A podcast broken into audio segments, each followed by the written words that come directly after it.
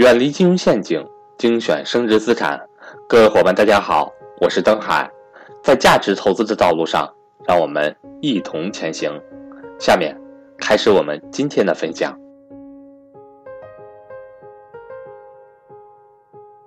有我们的听众给我们发来信息，说：“老师，你们节目讲的真的不错啊，我学到了很多关于投资理财的知识。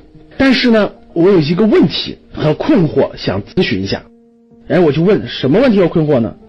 他说，咱们节目当中呢讲的很多这个投资的资产呢，都是一些高成长性的，也有风险的。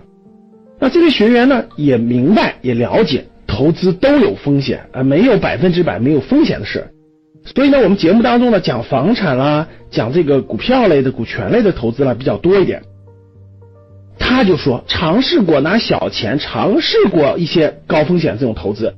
他一点风险都不能承受，每当账户上或者他资产上面有一些亏损的话，他就会睡不着觉，紧张着急，哎，容易引起焦虑。他试了几次都不行，所以呢，他就说：“老师，您讲这是挺好，但是我发现它不适合我。”哎，我问他：“你试过多次了吗？”他说：“是的，我试过多次了啊，在两年的时间内试过几次了，都不合适。”呃，那我就跟他说：“其实呢。”他属于是风险厌恶型的投资人。什么是风险厌恶型投资人呢？就是投资人是分很多种类的。比如说，有的人就是这种冒险进取型的，哎，他不担心，他不是特别惧怕他的亏损或者这种失败，他愿意不断的尝试，不断的尝试，不断的去摸索外部的规律，不断的去对自己的这种心理承受能力做调节、做调整，然后不断的想获得多的或者说更合理的收益，这就是风险进取型的。还有一种就是风险厌恶型的，风险厌恶型的，就是一点风险都不愿意碰到。如果你想把一个风险厌恶型的人变成一个冒险进取型的，其实是非常难、非常难的。为什么？有句话叫做什么？叫做江山易改，本性难移。很多从小到大长了几十年长成的东西，其实它是很难改变的，可以说真的是非常难。你要让一个风险厌恶型的变成一个。冒险进取型的，他要对自己的这种内心的这种性格、情绪的改变是非常之剧烈的，所以大多数人其实是很难改变的。人生也是这样，在做各种尝试的时候，其实是在了解自己，对自己有更深刻的了解，对自己的信念、对自己的价值观、对自己的情绪、对自己的性格有更深刻的了解，这其实就是足够了。那风险厌恶型的人呢，他不适合高风险这种，他适合这种保本型的资产。保本型的资产有没有呢？当然也有。我在我的投资理财课当中呢讲的非常详细。保本型的资产，或者说只要持有长久，它接近于保本的类保本型的资产，同样是有的。课程当中呢，我会有详细的讲解，包括银行的理财，包括货币基金，包括债券基金、国债这样的啊，其实很多都是保本型的或类保本型的。衍生出来，你是什么样的投资人？这个是对自己很深刻的一个思考和理解，这个不能指望别人，你不能说是哇，我看到这个人赚钱，投资房子赚钱这么凶，我看到这个人投资股票赚钱这么多，我看到这个人买什么什么可转债等等的也收入这么高，所以你就很眼红，你就觉得我也应该可以。其实呢，也许那个人他炒房子背那么多的外债，他一点压力都没有，但是你就不行。你背一点外债，你就很严重了，很焦虑了。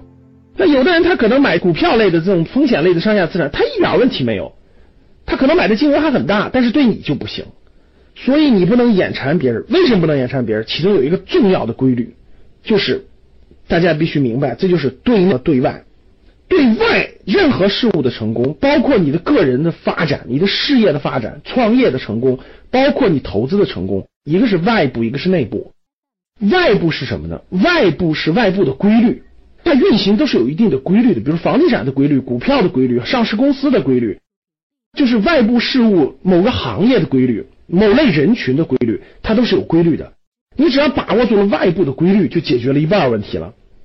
第二个就是对内，对内是对自己的这种信念、价值观、情绪、性格、战略、策略、战术这些东西。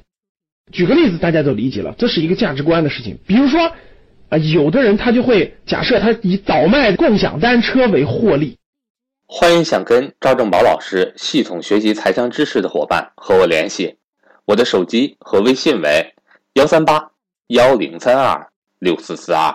他把共享单车拆了零件，他去卖钱，他觉得就可以做出这样事情。你为什么做不出呢？因为你们的价值观不一样，你有善恶之分，他没有好坏之分，他没有，这就是人和人的差别。